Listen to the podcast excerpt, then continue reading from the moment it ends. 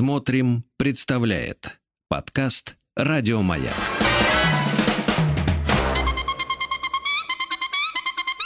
Провокация. Ну что ж, добрый вечер, дорогие радиослушатели. И вы на волнах маяка. И это наше шоу «Провокация». И с вами я, ее ведущий, психолог, которого вы заслужили, Сергей Насибян. Так уж теперь меня называют. Это приятно. Торопился сегодня на эфир, ехал из области.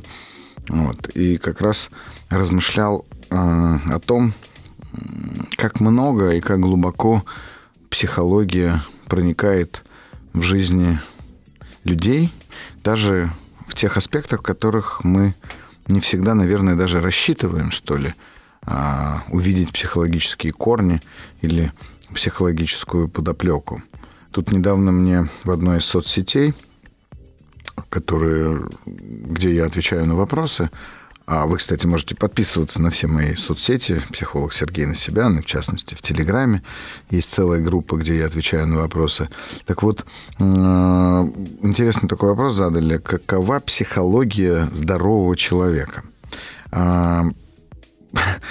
Вот такой вопрос, который, наверное, немножко меня даже поставил в тупик, потому что не бывает психологии человека. Ну, в смысле, книжка может называться «Психология человека», где описывается а, сама по себе психология, как структура психики, как а, поведенческие какие-то аспекты.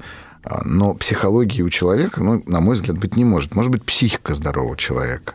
Вот. Э, ну, мне, честно говоря, ничего в голову не пришло, кроме как э, сказать, что психика здорового человека находится в покое. Ну, просто в покое. Но мы же с вами точно знаем из физики, что, в общем-то, любое тело, находящееся в покое, так или иначе стремится к движению, а любое тело, которое находится в движении, так или иначе ищет точку покоя, то есть нижнюю точку пространства. А если оно движется, я имею в виду, за счет э, силы тяготения. И, в общем-то, с психикой то же самое. Надо понимать, что здоровая психика – это психика, которая находится в абсолютном э, покое, равновесии, в балансе, но при этом, при всем, обладая огромным, бесконечным даже, наверное, потенциалом к тому, чтобы реализовывать э, какой-то творческий аспект личности. А вот когда этот творческий аспект личности не реализуется, а потенциал накапливается – то в момент, когда что-то происходит, условно говоря, не так, то, в общем-то, нездоровый человек, а нездоровый человек для меня это человек, который не реализует сам себя. А, ну, это связанные такие понятия, на мой взгляд. То он в этот момент, соответственно, реагирует как-то так, что окружающим становится, мягко говоря, не по себе. А, и там а, в результате этих всех невротических реакций появляется огромное количество конфликтов с окружающими и, самое главное, с близкими людьми.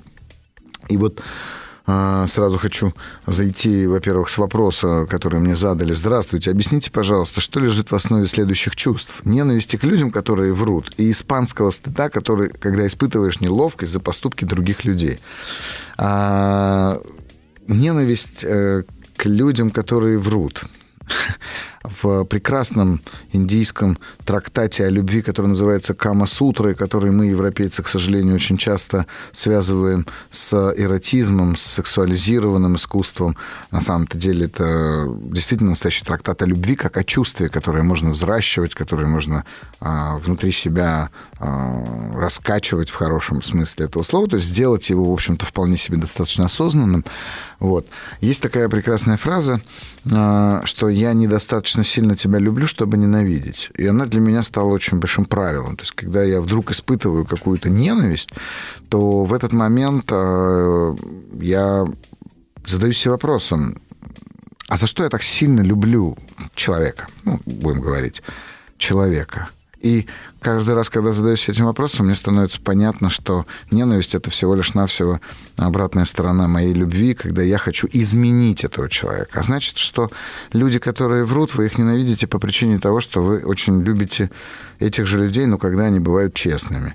Но здесь тоже важно понимать, что а, когда люди врут, а вас это беспокоит, это беспокоит вас только по причине того, что вы сами тоже врете и ненавидите себя, когда это делаете. И вот если вы находитесь в таком конфликте, то, конечно, вы будете ненавидеть людей, которые врут. Ну, врут и врут.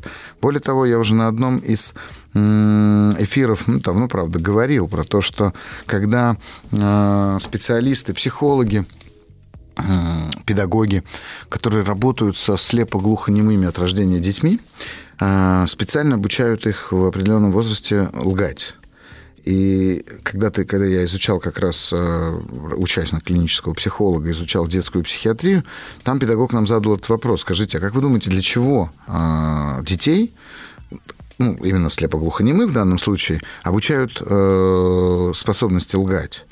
И несмотря на то, что все там, учась, учились взрослые люди, уже э, состоявшиеся специалисты по психологии разных областей, разных направлений, мы не смогли ответить. А вопрос, ответ очень, э, очень такой поверхностный на самом деле, потому что иначе эти дети никогда не научатся очень важному навыку э, хранить секрет. Удивительно. Для меня это было удивительно. Потому что мы же учим детей врать.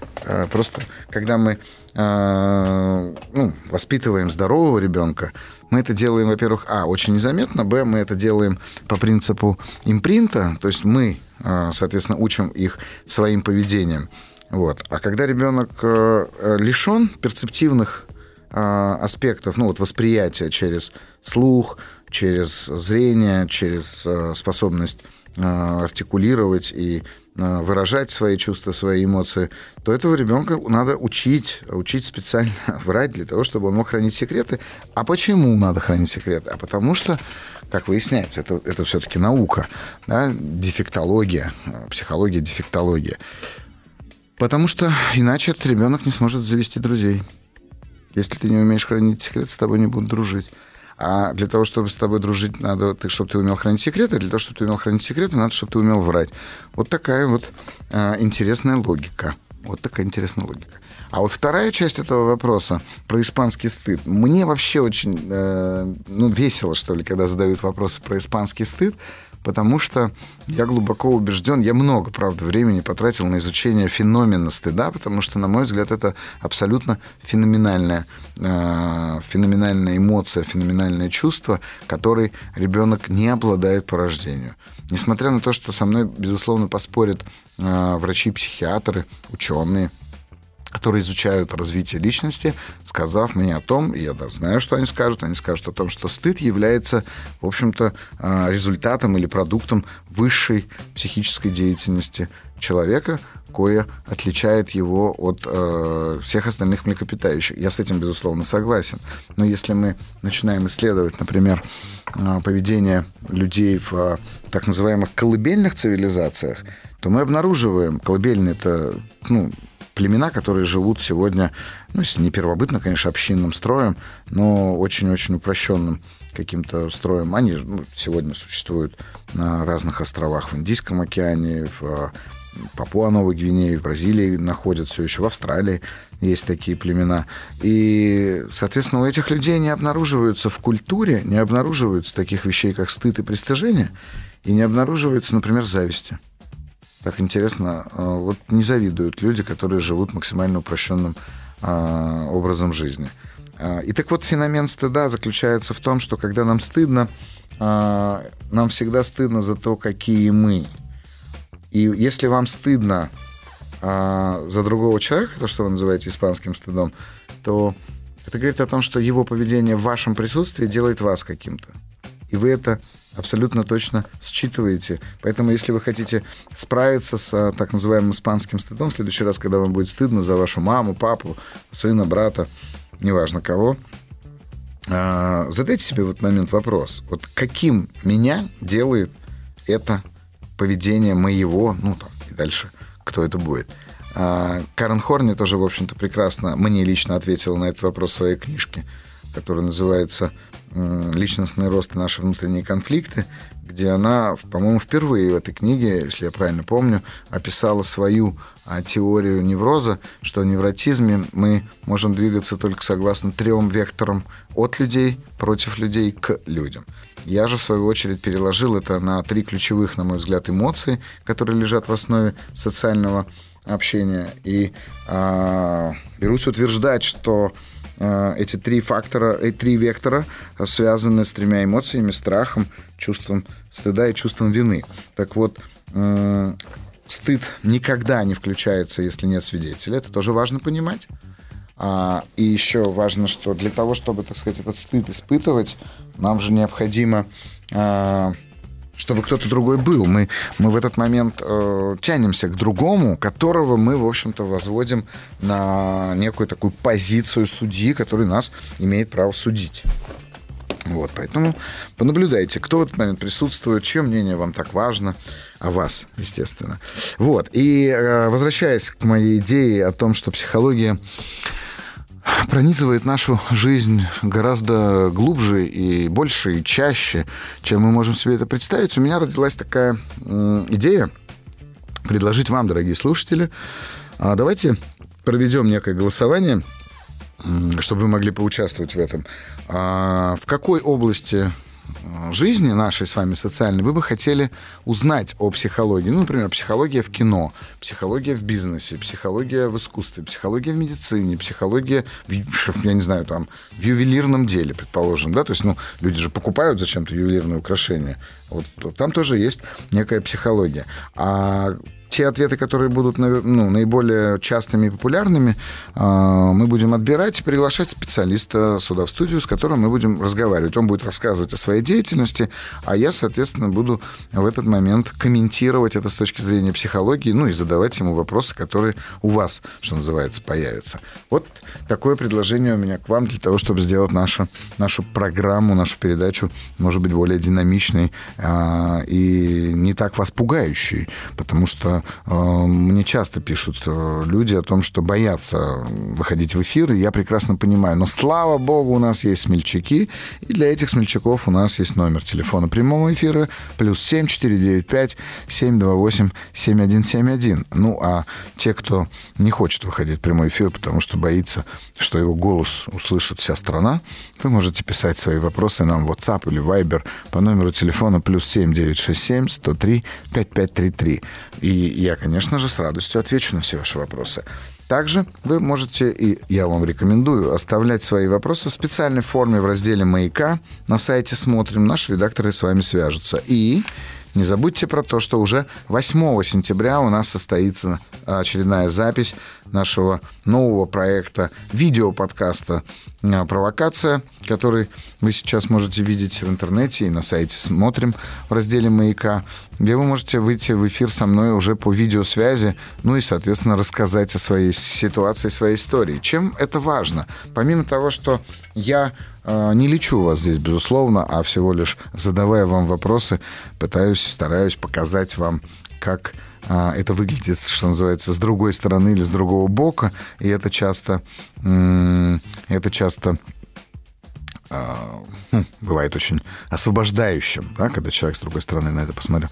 Так вот, еще важно говорить о том, что это помогает другим людям, потому что, слушая вашу историю, люди узнают в этой истории себя. Вот. Ну что ж, у нас вопрос. Здравствуйте, скажите, после посид... я после посиделок с алкоголем всегда утром испытываю чувство стыда. Причем ничего плохого и не делал, даже не напился, просто посидели, посмеялись, выпили и разошлись. Но утром мне всегда стыдно. Это почему? Я здоров? Александр, давайте так, Александр, вы точно здоровы, особенно с точки зрения психиатрии. Вы абсолютно здоровы, и здорово, что у вас это есть. А вот э, если вы говорите, что даже не напившись это сделали, то разделю с вами, наверное, это чувство, потому что в этот момент, когда вы просыпаетесь, вы, например, там понимаете, что сама посиделка с алкоголем а, с большой долей вероятностью проходила не по вашему либо сценарию, либо не по вашему желанию. Ну, знаете, такое бывает, как, помните, прекрасный момент э, в «Москва слезам не верит», когда непьющий муж э, героини, спортсмен, который э, когда он не пьет, а ему все говорят, да что ж такое-то, ну, неужели ты не выпьешь? Ну, ребенок же родился. И там есть такая у них костельянша а, из общежития, которая говорит, за ребенка выпить святое дело. Ну и с этого момента, как мы помним, он начинает скатываться в запой и в итоге в алкоголизм.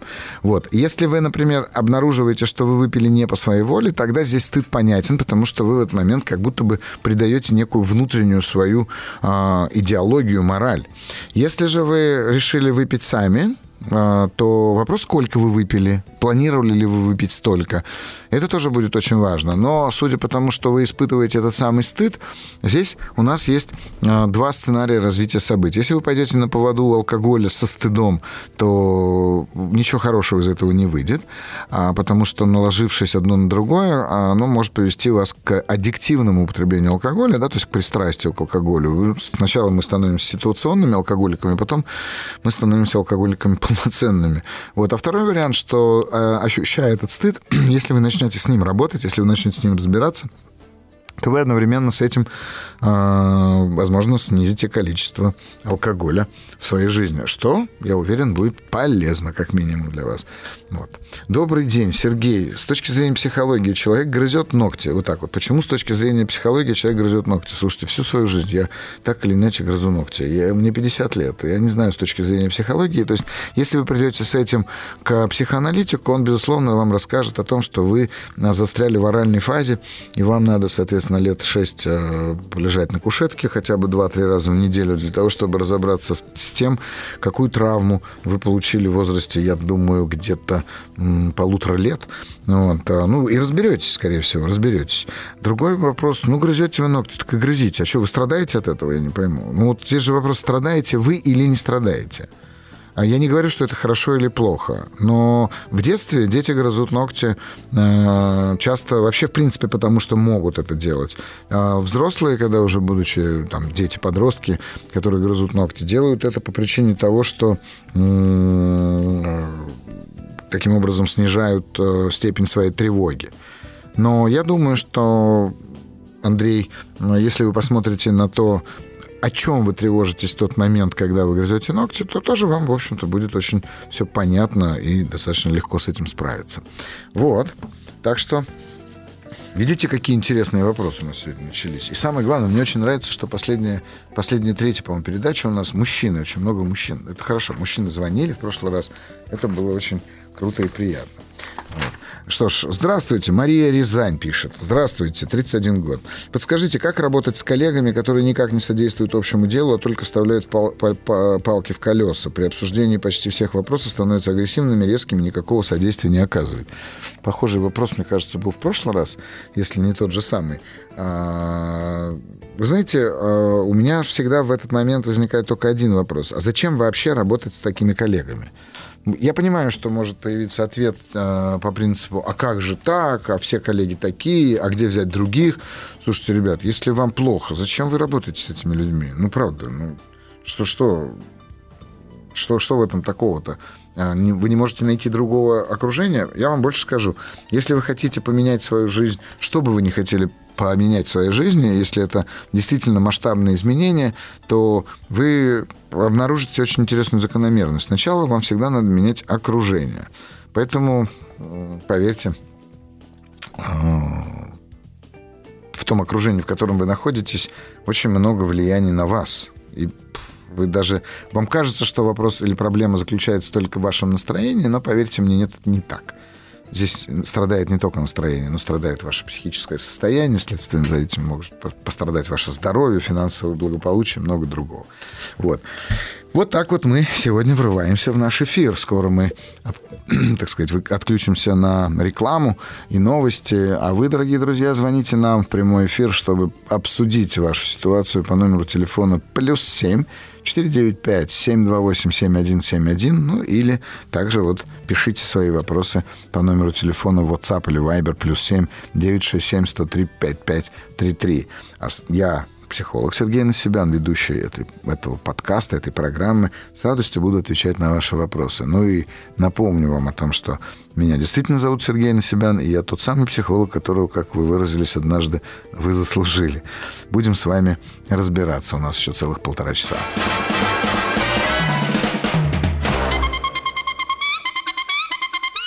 Провокация. Ну что ж, а, это провокация. С вами Сергей Насибян, ее ведущий. Звоните нам по номеру телефона плюс 7495-728-7171. И также пишите по номеру телефона плюс 7967-103-5533. Ну и самое главное, не забудьте о том, что вы можете подать заявку и выступить у нас в видеоверсии подкаста «Провокация» на сайте «Смотрим» в разделе «Маяка».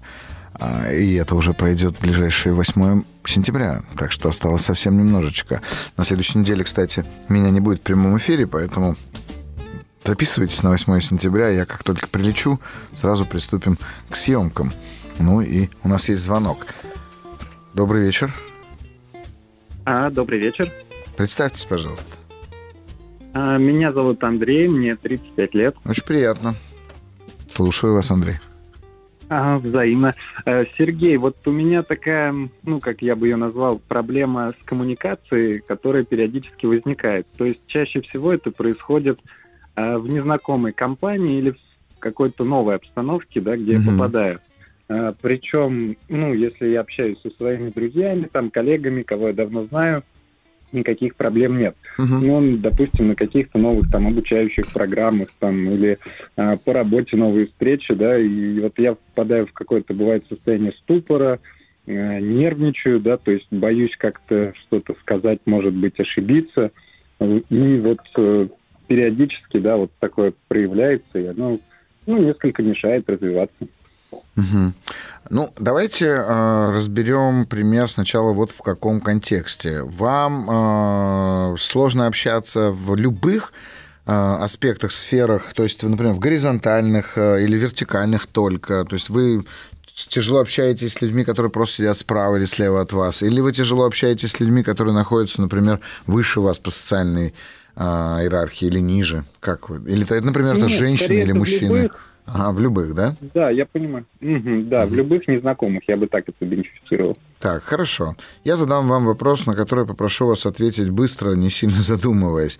А в чем опасность угу. от этих людей? Вот чем они опасны?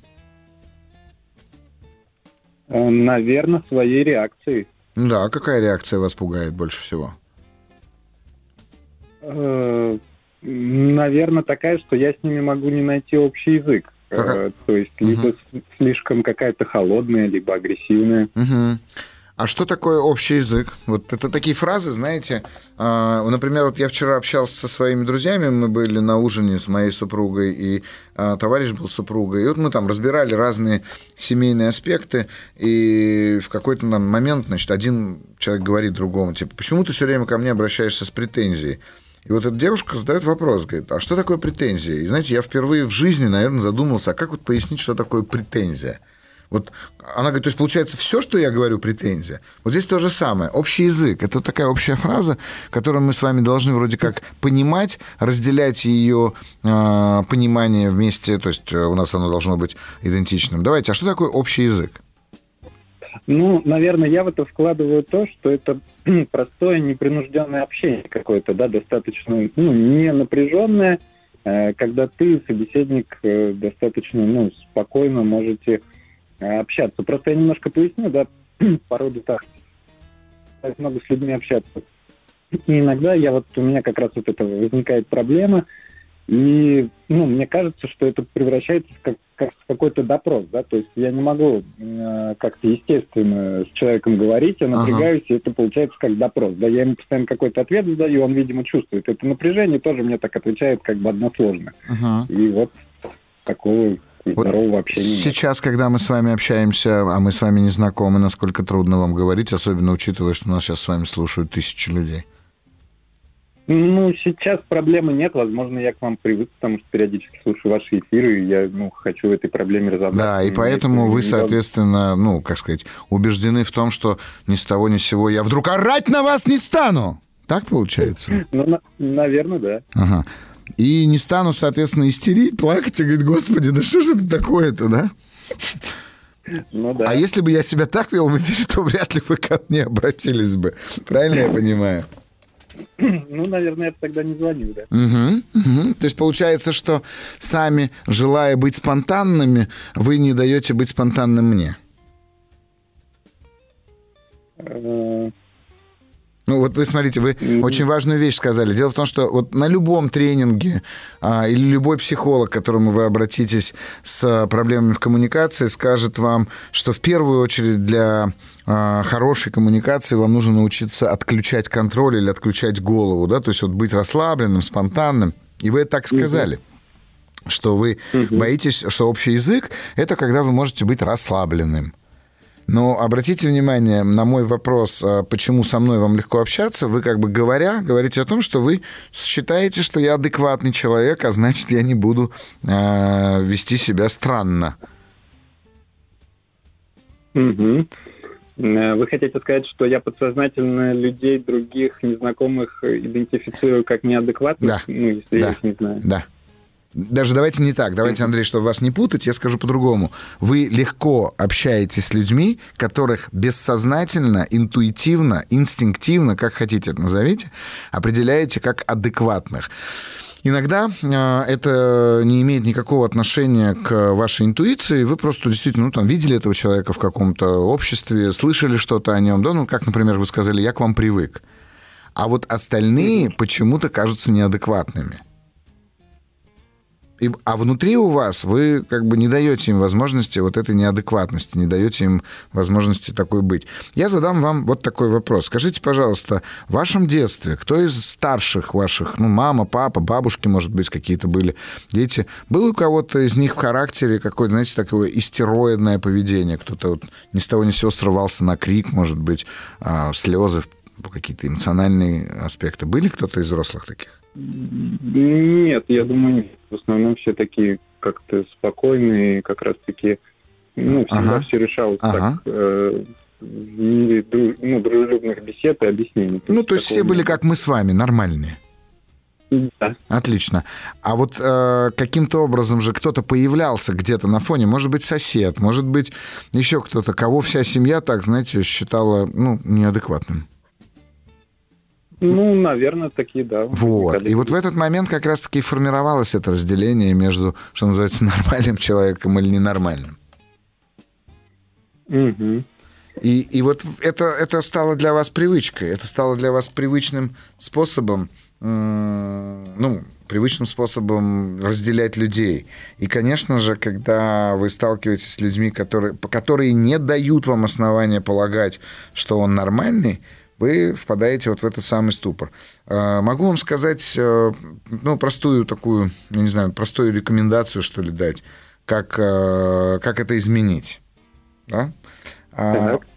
Вот, во-первых, в первую очередь, внутри себя нужно дать позволение людям быть такими, какие они есть. Вот прям правда, это вот просто внутри. Я даю человеку право быть таким, какой он есть. Вот, я не знаю, хотите сделать это своей практикой, и утром перед тем, как выйти из дома, э, постойте какое-то время у подъезда э, со словами, что вы не знаете, каких людей вы встретите, вы не знаете, как эти люди будут себя вести, но вы даете им право вести себя как угодно – это классная практика, угу. которая позволит вам уже расслабить эту часть, потому что вы таким образом осознанно а, расслабите ту пружину, которая напряжена с точки зрения ожидания адекватных и неадекватных реакций. Угу, понятно. А вот с точки зрения, ну, допустим, если вот намечается какая-то встреча, да, там, э, которой там, э, ну, нужно подготовиться, uh-huh. ну, условно говоря, да, то есть можно тоже как-то перед там встречей с группой, да, незнакомых людей тоже ну, что-то, uh-huh. какие-то себе вопросы задавать, да, чтобы там э, быть менее напряженным. Угу. Я бы на вашем месте в этом смысле отработал бы некую такую, знаете, самопрезентацию секунд на 40. То есть вот у вас должно быть 40-секундная самопрезентация, которой вы очень быстро интегрируете себя в то общество, в котором вы окажетесь через буквально там минуту. Вот что вы за 40 секунд угу. успеете сказать о себе такого, чтобы этот человек э, заинтересовался вами? Угу. А, а еще есть такой прекрасный инструмент, которым я в том числе очень часто пользуюсь. Знаете, вот вы стоите, э, люди разговаривают, например, и кто-то говорит, там типа, ой, слушай, вот вчера на велосипеде ездил, э, устал так, вообще не могу, лучше бы не поехал. Например, да, ну такую фразу. Вот в этот угу. момент человек же рассказал о том, что у него есть велосипед, да? Вот попробуйте ну, отлавливать да. такие слова, вот, например, велосипед, и задавать угу. вопрос. Слушайте, я слышал, что вы любите ездить на велосипеде, а какие маршруты вы предпочитаете? Понимаете, да? Вот вы берете одно слово ну, и от да. него делаете такой круг. И вы увидите, что люди начнут очень быстро раскрываться и совершенно по-другому реагировать. Попробуйте. Хорошо, супер, спасибо. Да, спасибо вам большое. Разговаривайте с людьми, коммуницируйте да. с ними, потому что коммуникация это все-таки залог приятных и прекрасных отношений. Спасибо, что звоните. До свидания. Отлично. Люблю, когда звонят в эфир мужчины. Это прекрасно. Молодые мужчины – это, в общем-то, наша опора и надежа. Друзья мои, звоните нам по номеру телефона плюс 7495 728 7171. Ну или все-таки пишите в WhatsApp плюс 7967 103 5533. А, вопрос психологу. Работаю в разных фирмах и вижу четкую закономерность. Повышение получают и становятся начальниками всегда весьма посредственные в учебе. А также те, кто работает как лошадь, почти всегда пролетают мимо привилегий на работе. Как тут разобраться, как себя вести и что в себе развивать для успешного продвижения по службе? Мира работе. А, или, наверное, мира это опечатка по службе или работе, да? А, отличная, кстати, Виктор, вот сегодня одни мужчины, прям Александр, Андрей, Андрей, Виктор, ну это же прям замечательно. А, вы, вы, же, вы же увидели очень классную закономерность. Люди, которые плохо учились, они становятся, как правило, администраторами. Есть такое у медиков шутка хорошая. Говорят, кто хорошо учился в медицинском, становится врачом, а кто учился так себе, становится главным врачом. А, правда, потому что человек, который не столько внимания уделял учебе или, например, не столько внимания уделяет работе, у него есть время на то, чтобы руководить, администрировать, э, менеджерить, как сейчас принято выражаться, хоть это, конечно, слово так себе, но все же. Вот. И, понимаете, если человек умеет умеет работать как лошадь, ну какой смысл его, так сказать, сажать в седло? Ну пусть он работает как лошадь, он выполняет, ну то, что вы сказали, позволю себе такую такое выражение. А если же вы э, хотите, ну, соответственно, вам важно понять одну вещь. А, вот когда вы ну, приходите к своему руководителю, да, руководителю самое главное – это только ответственность. Людей выбирают не выбирают их дипломы. Даже их знания, к сожалению или к счастью, не выбирают. Ответственность. Научитесь брать на себя ответственность в тех вопросах, которые лежат в сфере или в спектре интересов вашего руководителя или компании, и вы удивитесь, как далеко вы пойдете. Мы услышимся через пару минут. Ну что, продолжаем, продолжаем нашу провокацию. А, вопрос. Мария, 39 лет. С мужем полгода живем, знакомы с детства. Отношения год. Переехал ко мне из маленького города. Я живу в крупном городе. Было мое желание жить у меня. Он пенсионер МВД по выслуге. Когда у него в жизни происходят какие-то проблемы, например, на работе, проблемы с родителями или что или еще что-то, то он просто истерит, орет и может послать меня даже мимолетом матом. Часто практикует. Все, собираю чемодан, уезжаю. Последнее время собирает малую часть вещей и говорит, остальное ты мне отправишь. Подобное поведение у моей начальницы на работе. Понимаю, что просто горю от бури эмоций, от этой бури эмоций, и постоянных слов обходит то одного, то другого. Хочу сохранить отношения ради того, чтобы родить ребенка так как возраст крайний для этого. Сохраняю работу, так как это новая интересная сфера для меня. Хочу получить опыт. Чувствую, что не вывожу последний месяц. Похожая ситуация с работой и отношениями была 10 лет назад, закончилась паническими атаками, но сейчас я пока чувствую себя и ресурсы, не понимая, что мне нужно на самом деле. Мария, ну, слушайте, э, хороший вопрос такой, и как бы очень много всего в этом, в этом э, повествовании, э, много про вас, конечно же, да.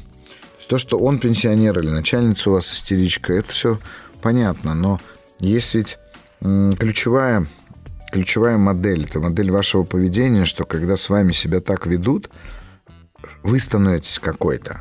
Вот какой вы становитесь, что в этот момент эти люди, они получают для себя, ну, какое-то, скажем так, позитивное подкрепление такому поведению. То есть вы каким-то образом подкрепляете позитивно их а, подобного рода истерики. Может быть, вы извиняетесь, может быть, вы берете на себя какую-то вину, может быть, повышается степень вашего стыда. А я не знаю, что с вами происходит. Вот здесь а, прошлую, прошлую субботу я очень много раз повторял вот эту фразу, которая мне, на мой взгляд, кажется ключевой или там ключом к нашему, а, к нашей жизни, которую мы способны изменить в любой момент, потому что мы творим свою реальность психически. Мы всегда творим свою реальность именно психически, то бишь внутри себя в первую очередь. И э, я говорил эту фразу, и звучит она так. Не ищите выхода из ситуации, ищите себя в любой ситуации. Вот найдите себя и посмотрите, что с вами происходит в этот момент, вот прямо в этот момент, когда они себя так ведут. Так, у нас тут вопрос, ну, с аудиодорожкой. Я боюсь, что... Здравствуйте, уважаемый психолог. К вам обращается Галина Павловна из Мурманска. А, я вот хочу задать такой вопрос. Вот как вы думаете, с чем связано поведение человека? Допустим, я звоню по телефону там какому-то чиновнику или чиновнице, а, то они говорят по телефону совершенно по-другому, то есть более, ну, я буду сказать, развязанно. Ну, не все могут нахамить, когда заходишь в кабинет, допустим, совершенно по-другому с тобой общается, глядя тебе в глаза. Уже поведение меняется. А, как вы думаете, с чем это связано? Допустим, когда у меня ребенок учился в школе, а сейчас у меня уже взрослый сын, телефона вынесла мозг учительницы, что я в течение месяца вообще телефон в руки брать не могла. Вот именно по телефону, когда приходишь на место, с тобой разговаривать совершенно по-другому. Как вы думаете, с чем это? Спасибо. С чем это связано? Спасибо. Всего доброго. До свидания. Я думаю, что это связано с дистанцированием. А, Галина, с дистанцированием. Дело в том, что на дистанции вас гораздо легче и обидеть а, безопасно для себя, и гораздо легче послать вас а, безопасно для себя. Поэтому это дистанция. Вот вам, судя по тому, как вы пишете, очень важна тактильность и очень важна близкая коммуникация. А люди нет, люди отталкивают вас таким образом. Провокация. Ну что ж, мы продолжаем. Дорогие друзья, вы можете позвонить нам. Прямой эфир по номеру телефона плюс 7495-728-7171, а также написать свой вопрос в WhatsApp по номеру телефона плюс 7967-103-5533. Ну и, конечно, конечно, обязательно оставляйте свою заявку для участия в записи видео подкаста «Провокация». Вы это можете сделать в специальной форме в разделе «Маяка» на сайте «Смотрим». Наши редакторы с вами свяжутся и выведут вас в эфир 8 сентября. Помимо бесконечной э, популярности, вы еще получите бесплатно разбор своего кейса. Ну и таким же образом обязательно причините кучу добра тем людям, которые узнают себя и свои истории в, вашей, в вашем запросе. Ну что ж, у нас есть звонок. Добрый вечер. Алло, здравствуйте. Здравствуйте. Меня зовут Диана. Очень Мне при... 27 лет. Рада вас слышать. А, немного Взаимно. волнуюсь и забыла свой вопрос, который записывал. Тогда Но... не ну, немного волнуетесь, тогда вы серьезно волнуетесь. Давайте, Диан, подышим да? с вами вместе, успокоимся. Я тоже волнуюсь. Красивые молодые девушки звонят мне не каждый день, знаете ли. Да, ну, да, хорошо. Мой вопрос в целом он такой пустячный, честно говоря. Мне 27, у меня прекрасная семья, все отлично. Ну, в своем возрасте я никогда не была в отношениях. Меня это никогда не беспокоило. В целом, как бы как суждено, так и должно было бы случиться. Ну, мои родители, которым сейчас за 60, они не то чтобы ждут внуков, а, но они беспокоятся, а, что я никогда их не знакомила с парнем. Появляются вопросы насчет моей ориентации, что-то такое, понимаете? Конечно, понимаю. В целом, да. Я же тоже отец.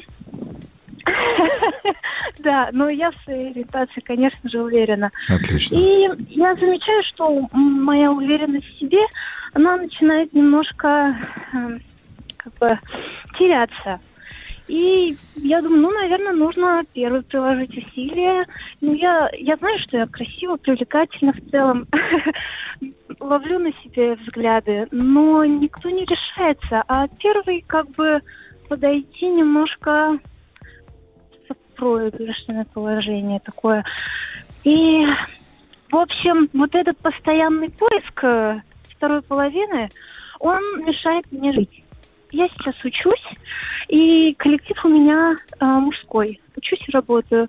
И вместо того, чтобы целиком углубиться в свою работу, которая мне нравится, Я все время анализирую, э, как на меня посмотрели. Может быть, стоит подойти, познакомиться, проявить инициативу. А, мне это начинает мешать. А, работа у меня ответственная, мне кажется, я теряю свою профпригодность. Мгм. Помогите мне, пожалуйста. Ну, А. вы сказали И вот, очень... э, инте- я, у меня, извините, Да. вопрос. Э, я уверена, что дело не во мне. Ну, как бы с этим справиться, ведь э, Не, а что значит дело не в вас? Я согласен с вами полностью, что вас окружают абсолютные дураки и трусы, если красивую молодую девушку до сих пор не украли. Но... я тоже так считаю. Ну, да, я вас перебила. А вы хотите все-таки отношения построить, дабы замуж выйти, я же правильно понимаю? Замуж нет. Как бы, как получится, так получится. Конечно, нет замуж. Да вы Потому просто подарок какой-то. Я надеюсь, мужчины сейчас слышат нас. Нет. Нет, как? Нас точно слышат мужчины. Мужчины, как давайте проявитесь, пожалуйста. А, пишите, давайте мне по номеру телефона плюс семь девять шесть семь сто три пять пять три три. Что вы думаете? Смотрите, Диан, а, очень интересную вы сказали фразу. Я все-таки в этом смысле не только и не столько мужчина, сколько психолог, которого вы заслужили. Поэтому фраза была следующая, что если я подойду первый, то это проигрышная позиция. А скажите мне, пожалуйста, а вообще в отношениях за что вы воюете? Что за победа там может быть?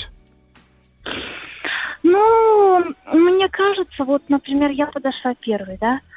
А, ну, все равно мужчина должен проявлять себя первым. Получается, я люблю сильнее, мне эти отношения больше нужны. У меня сразу такие мысли, что он зазнается, мне придется первый писать, искать внимание. Вот все в этом роде. Не понял, пока все равно вы мне не ответили на вопрос, за что же там идет битва. Что будет призом, если вы все... Вы вот, вот представьте себе, вы все сделаете правильно, мужчина сам первый подойдет к вам, обратит внимание, сам будет писать, что вы получите в качестве приза. Ну, наверное, лесть, э, что он подошел ко мне, мне это приятно, Мгм, уважение мгм, отчасти. Мгм. Он, наверное, что я достаточно хороша, и он подошел, я могу, как бы сказать, вести, что ли, решать, как у нас дальше пойдут отношения, захочу я с ним увидеться или нет. Позвоню. Ну, я вам открою секрет, что вы в любом случае можете это делать. Вот э, Константин нам уже пишет из Самарской области, где Диана живет, я ее украду. Так что, видите, Диана, мы уже с вами начали работать. Кстати, вот на фотографии очень симпатичный Константин. Имейте Да? в виду. Ну, конечно. Я не сваха, конечно, есть другая передача про, про это. Вот. Но а, смотрите, вы всегда можете вести в любом случае, когда вы ведете, когда, вернее, когда вы первая, или когда вы вторая, когда вы инициатор, или когда вы просто, так сказать, идете за кем-то. Я понимаю вашу идею о том, что мужчина должен быть главным, что мужчина должен быть первым, что мужчина должен проявлять инициативу. Понимаю, откуда это, понимаю, зачем и для чего это. Но все-таки, Диана, надо же здесь взять на себя ответственность и за свою собственную жизнь. Да, что мужчины действительно не знают. Во-первых, а сегодня мужчины как, как этот, в дефиците. Я вот вчера был э, в ресторане, а потом мы поехали в караоке-клуб.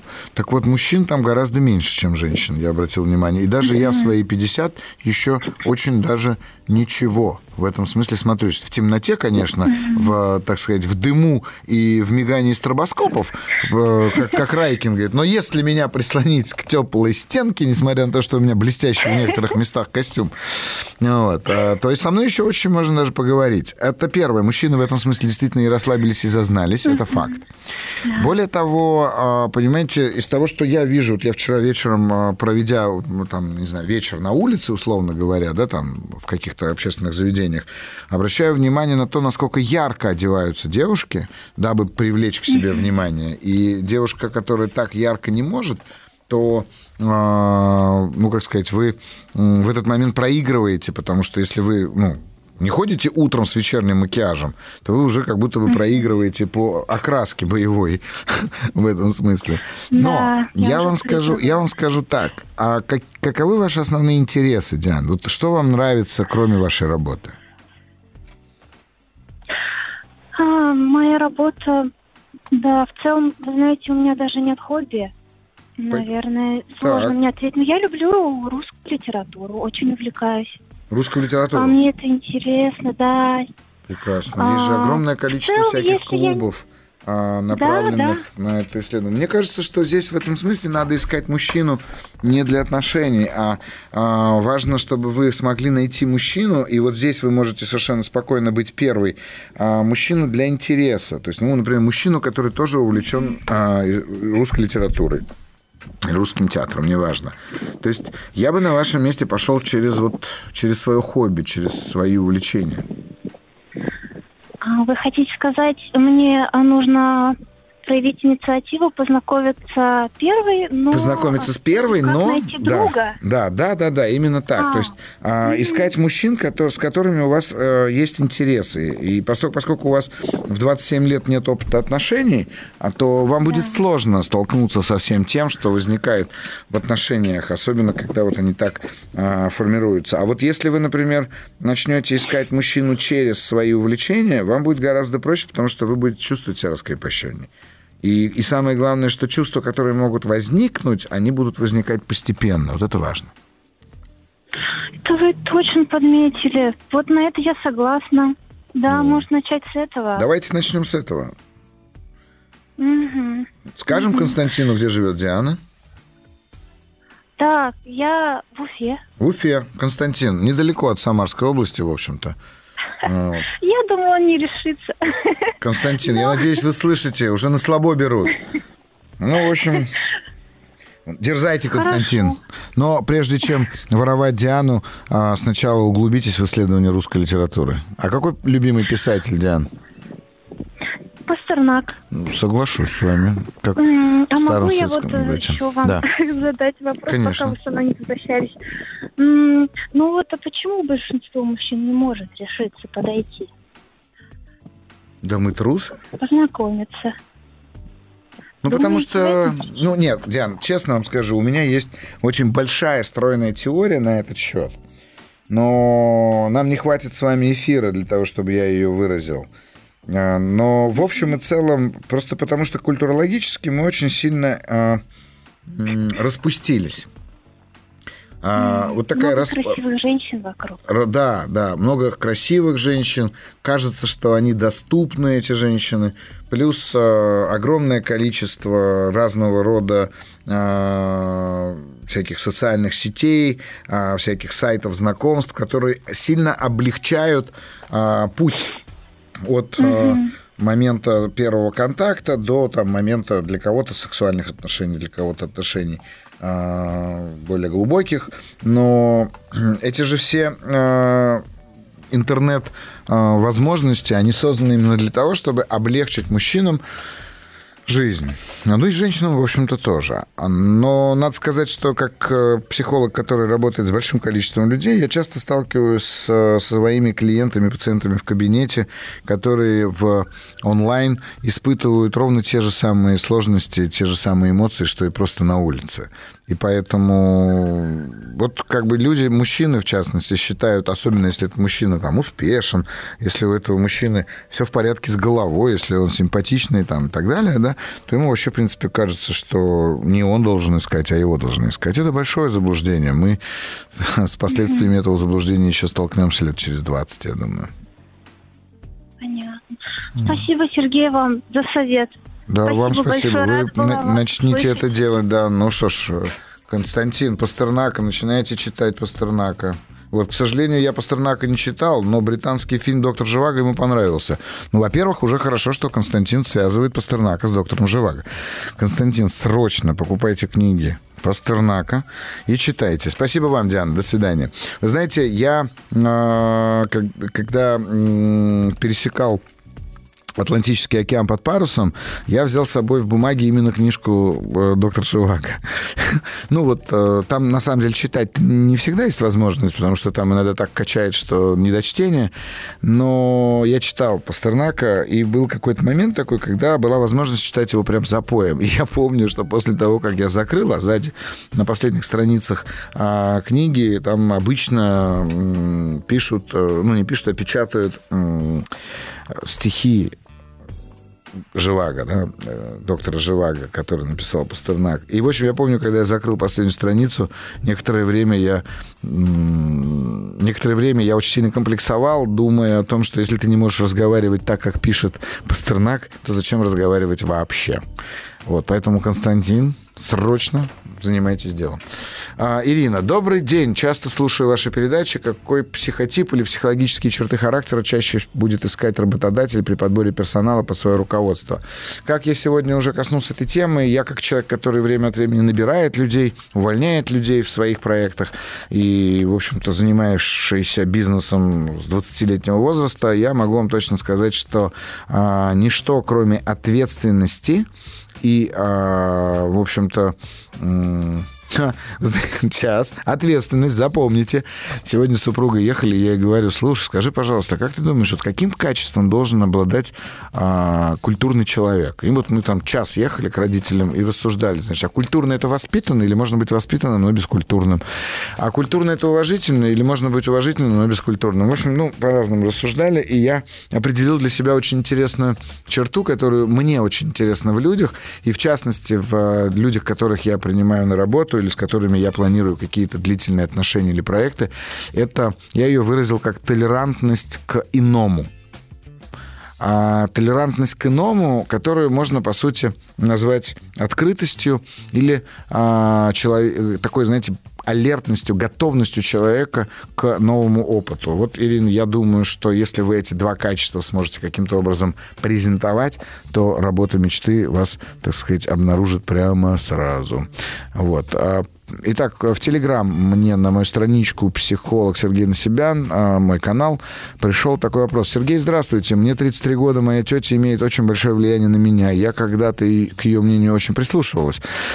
Буквально где-то с полгода в моей жизни начался такой период. Я стал замечать, она меня как будто блокирует, свои советы навязывает, что надо делать, надо непременно так, только как она советует. Мы с ней живем в одном городе, я живу сама, живу я сама, съехала от родителей. Мама умерла, папа живет в другом государстве, прервала всякую связь э, со своей тетей, но вот внутреннее напряжение осталось. Подскажите, что надо сделать, чтобы убрать это внутреннее напряжение? Перестать думать о том, что она меня осудит, ту или иную ситуацию, которую я себе так или иначе повел, которую я себя так или иначе повела. Вопрос пишет мне Марина.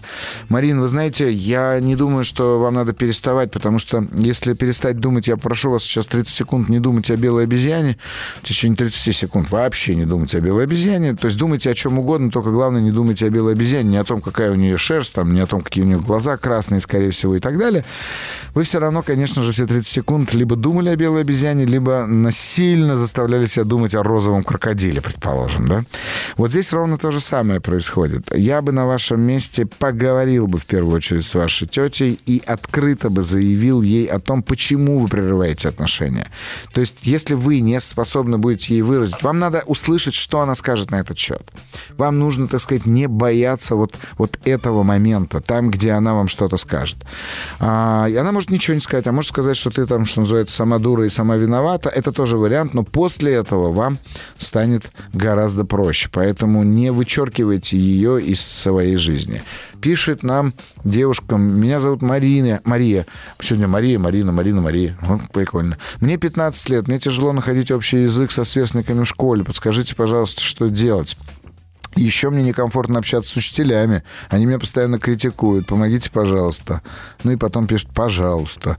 Мария, 15 лет. Слушайте, давайте так. 15 лет вообще очень сложный возраст. Это трудный возраст, потому что э, телесно вы могли уже вырасти, а и, кстати, не всегда, да, потому что вы можете отставать физически, физиологически можете отставать от развития ваших сверстников, и вам очень сложно интегрироваться вообще в этом смысле в пространство. Надеюсь, вы меня, так сказать, понимаете. Если я вам в качестве совета, то я скажу вам скорее вот какую штуку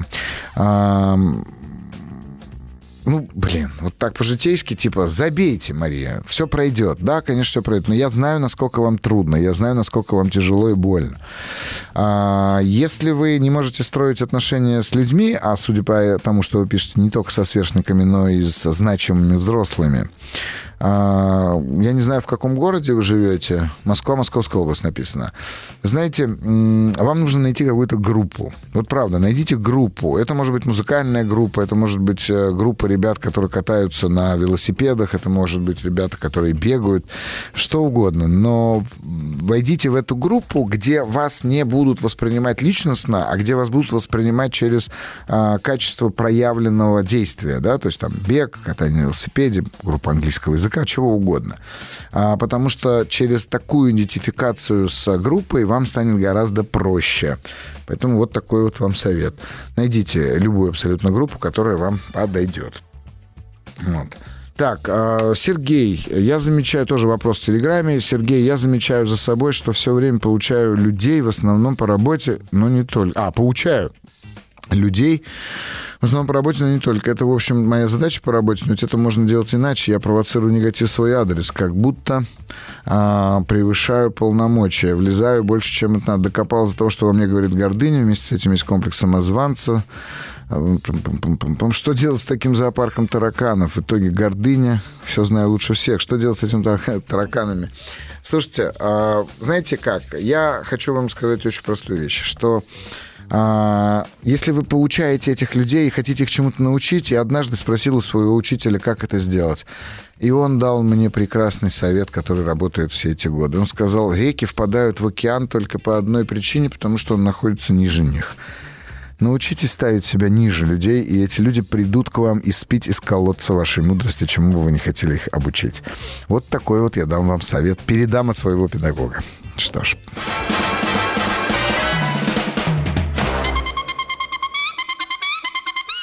Провокация. Отличная суббота, слушайте. Продолжаем. У нас осталось совсем немного от наших двух часов. И вы можете нам звонить по номеру телефона 495-728-7171. Также писать по номеру телефона плюс 7 967 103 5533. ну и, конечно же, оставляйте свои заявки на сайте. А, смотрим в разделе «Маяка», чтобы наши редакторы с вами связались и вывели вас в эфир либо радио, либо видеоподкаста. Но я не могу не отметить вот какой важной информации. Пишет нам Айрат. Я из Уфы. Мне интересно проявить инициативу в общении с Дианой. Это пишут, вот прям уже пишут в моем а, телеграм-канале «Психолог Сергей Насибян», где я пишу, я, я сразу пишу в ответ, пока был перерыв. Уверен, что вы ее найдете. 27 лет, зовут Диана, любит русскую литературу. Мне кажется, более чем достаточно для подвига, правда же? Более того, имейте в виду, Айрат, там же и Константин пошел в книжный магазин покупать Пастернака. Я надеюсь, вы тоже его либо прочли, либо начнете читать, потому что имейте в виду, а, Ходите, просто ходите по городу Уфе с э, книжкой Пастернака. Вы увидите девушку, которая посмотрит на вас особенным образом. Ну что вы, ну, ну, ну это же, ну это же... Где мои 16 лет на Большом Каретном? Так, ну что ж, у нас есть звонок. Здравствуйте. Здравствуйте. Представьтесь. А, меня зовут Андрей. Очень Мое почтение. И у меня есть такой вот э, достаточно довольно странный вопрос.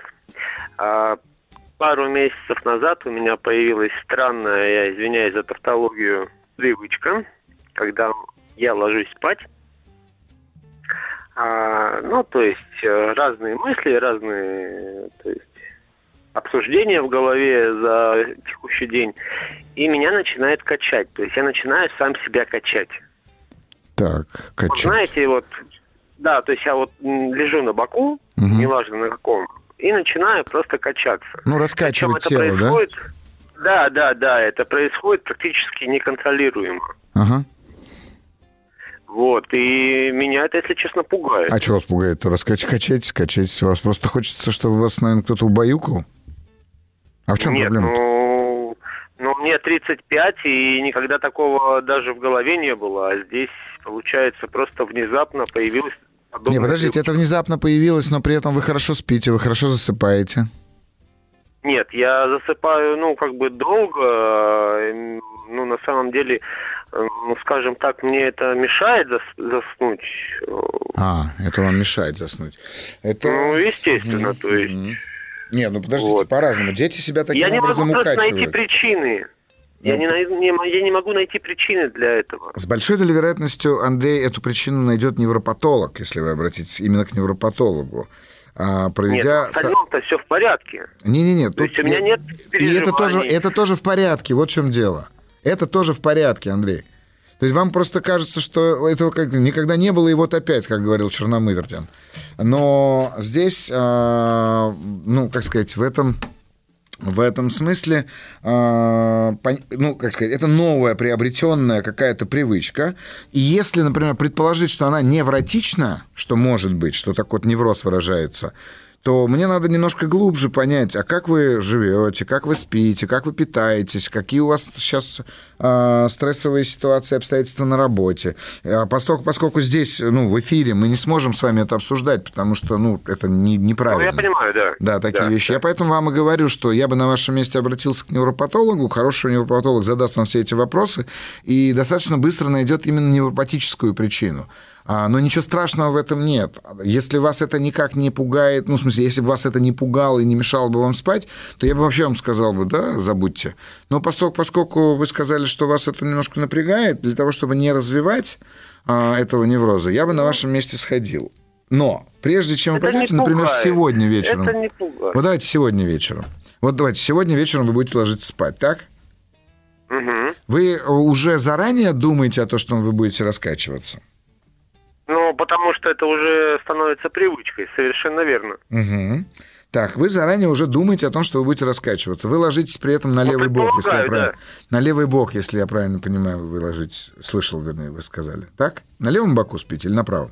Да на любом. А, на любом боку Я и вообще, на любом... э, вообще люблю спать направо. На правом. Это хорошо. это Мужчине значение. надо спать на правом. Это очень имеет значение. Мужчине надо спать на правом боку. Вот. Хорошо. А, И вот вы ложитесь, а, вы не думаете же в этот момент о том, чтобы раскачиваться, но как будто бы ваше тело начинает искать удобную позу. Само собой, Само да. собой. Андрей, я вас умоляю, не теряйте такой возможности. Вот сегодня прям, да, просто начните просто наблюдать так, как будто бы ваше тело живет отдельно от вас. Вот есть такой синдром, называется синдром беспокойных ног. А, не, не берите сейчас в голову, вам это не нужно. Но это же фантастика наблюдать за тем, как ваши ноги отдельно от вас начинают что-то делать. И, и вот у вас в вашем случае тоже может оказаться очень, это, это очень интересным. Начните просто наблюдать. Вот прям я хочу, чтобы вы прям четко по- понаблюдали вот зачем. Амплитуда раскачивания, да, частота раскачивания.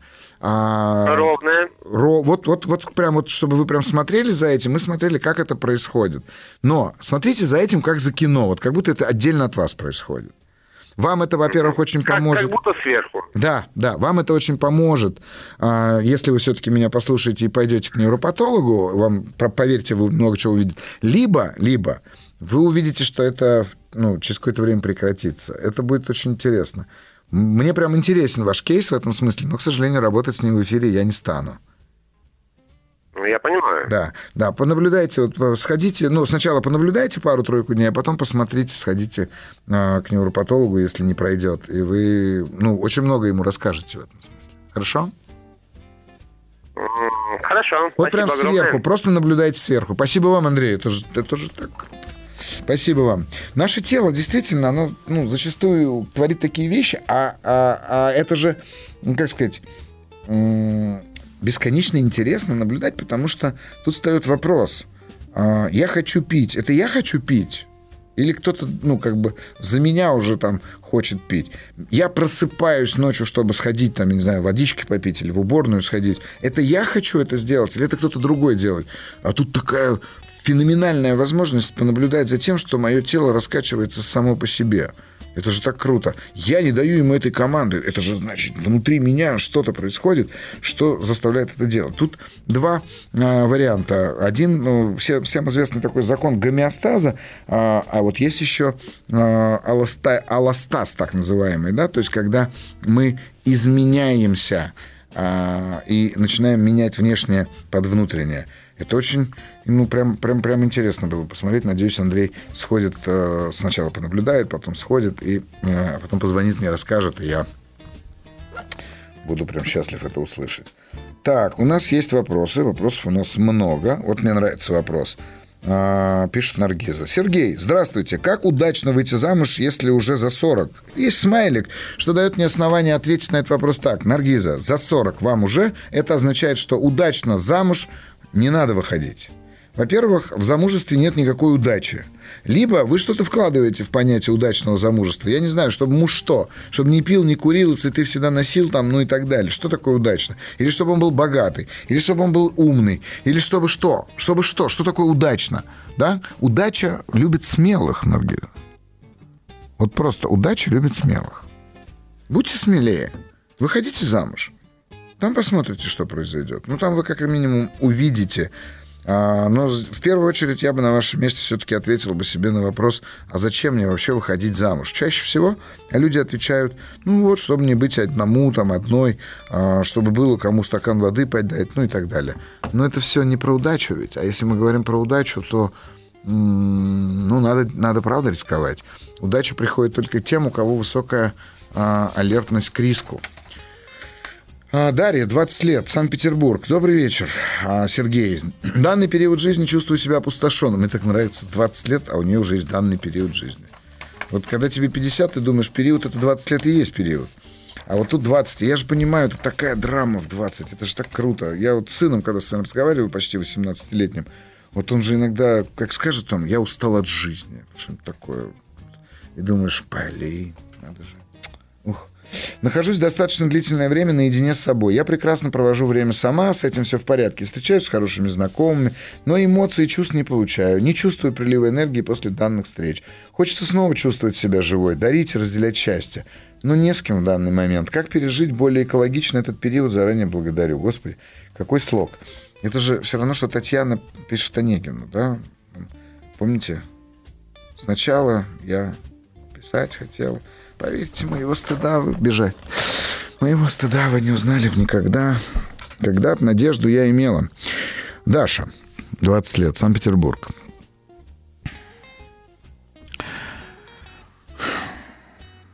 Если говорить про экологичные переживания этого периода жизни, то я бы вам точно рекомендовал бы походить вокруг и понаблюдать, какое количество людей вокруг вас сегодня нуждаются в вашей помощи.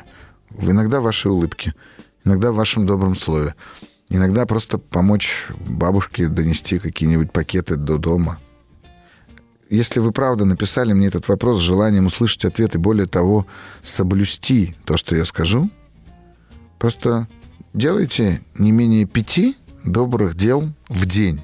Маленьких-маленьких. Когда вот прям совсем вот ходите, ну ни одной бабки нет, ну ни одной. Ну перевести через дорогу некого. И милостыню никто не просит. Ну вот вообще же ничего. Ну, ну, не, ну не совершить доброты в этом мире. Бывает, бывает такое, бывает.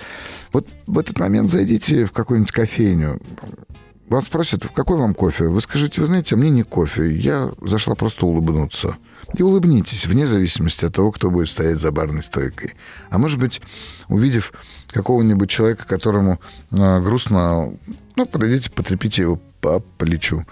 Э, вот. Отлично.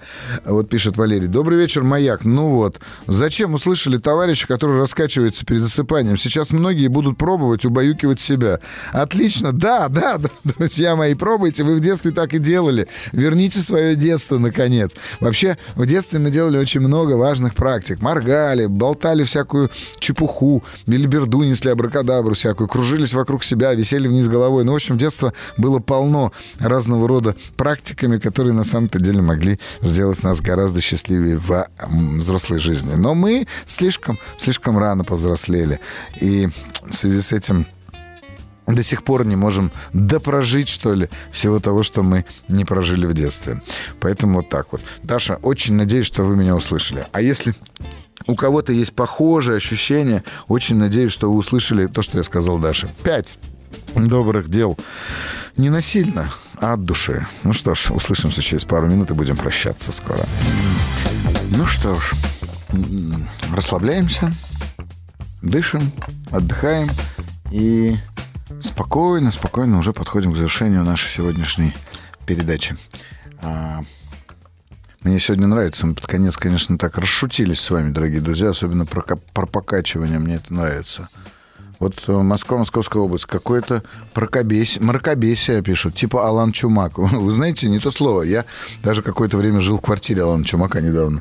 На, на время э, ремонта надо было с супругой выехать на больше, там, чем полгода, и мы сняли квартиру, она оказалась квартирой, в которой жил Алан Чумак. Вот. Э, очень у него прекрасная супруга, вдова. И вообще Алан Чумак был вообще очень интересным феноменом советской культуры, поэтому, ну да, я всегда мечтал сказать вот это вот «Вижу тебя, работаю с тобой». Давайте сейчас так и сделаем работаю с вами. Ну, а, скорее всего, позвонить вы уже не успеете сегодня, но если вы захотите, запишите телефон. Плюс 7 495 728 7171. Это для того, чтобы поговорить со мной в прямом эфире. Ну, а я, соответственно, буду делать всякие пасы, заряжать воду, кофе, ну и все остальное. Ну, а если вы не хотите, то пишите. Вот как, например, этот э, человек, я не знаю, это женщина или мужчина, про мракобесие. Плюс 7 967 103 5533. Вы можете написать абсолютно все, что угодно. Я люблю хейт так же, как и благодарность благодарности. Ну и, наверное, сегодня уже успею еще на пару вопросов. Так, э, брак, 15 лет, двое детей. С самого начала отношения с мужем были непонятные. Вот надо же, да? Двое детей в непонятных отношениях. Вот мне уже интересно. Так, он всегда цеплялся к словам и интонациям. От обиды он замолкал на месяц, игнорил. Или начинал агрессировать. Я нервничала и кричала, крик он не любит быт, дети на мне. А я очень семейный, я люблю теплоту в семье, заботу, остро переношу дефицит этого. Общего времяпрепровождения не было, гулять с нами не любил, фильмы смотрел один. Пять лет назад заявил, что тебя не люблю, живу ради детей. Сейчас у него есть деньги, машина, дом, другая женщина. Год назад я ушла с детьми, сменила город, заревновала. Он не разговаривал 4 месяца. Рухнула мечта о доме. Меня у самой себя не было. Мне становится только хуже. Год внутренних разбирательств с собой, кажется, я виновата. Если бы я себя любила, то и тебя любили бы. Я скатилась в жертву.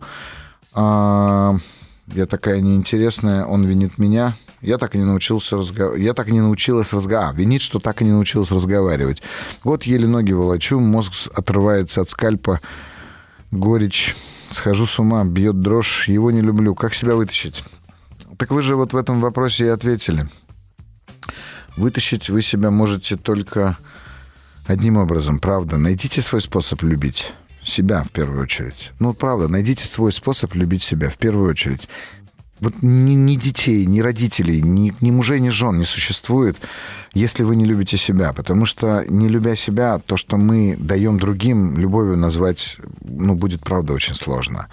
И в этом смысле, ну, как сказать, найти такой способ, это означает как раз-таки найти какие-то дела, которые вам нравятся, смотреть фильмы, которые вам нравятся, заниматься собой, там, не знаю, парикмахерская, массажи, что угодно. Но я надеюсь, что вы меня слышите сейчас, Татьяна, если вы э, задали этот вопрос.